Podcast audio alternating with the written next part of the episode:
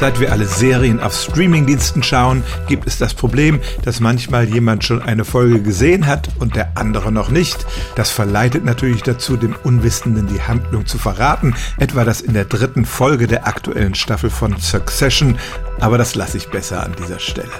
Man nennt das einen Spoiler oder auf gut Deutsch Spoiler und die Frage ist, verdirbt man damit dem anderen den Spaß an der ganzen Show?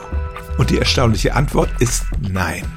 Amerikanische Psychologen haben gerade eine Arbeit veröffentlicht, da haben sie einen Test gemacht und Studierenden eine spannende halbstündige Folge einer alten Hitchcock-Serie vorgespielt. Wahrscheinlich haben sie so eine alte Sendung gewählt, um sicherzugehen, dass die die noch nicht kannten.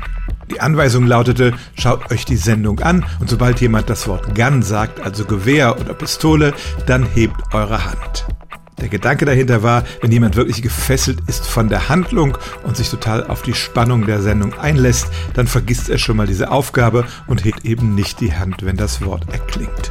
Und tatsächlich war es so, an den spannendsten Stellen waren die Zuschauer so abgelenkt, dass sie eben vergaßen, die Hand zu heben. Nun waren die Probandinnen und Probanden in zwei Gruppen eingeteilt. Die eine hat die Sendung einfach so geschaut, der anderen wurde die Handlung und insbesondere der Ausgang der Sendung vorab verraten. Aber ganz offenbar waren auch die, die genau wussten, was passieren würde, so gefesselt von der Handlung, dass sie genauso viele Fehler machten wie die anderen. Und vielleicht kennen Sie das ja auch, dass Sie Lieblingsfilme haben, die Sie immer wieder gerne anschauen, auch wenn Sie genau wissen, wie es ausgeht.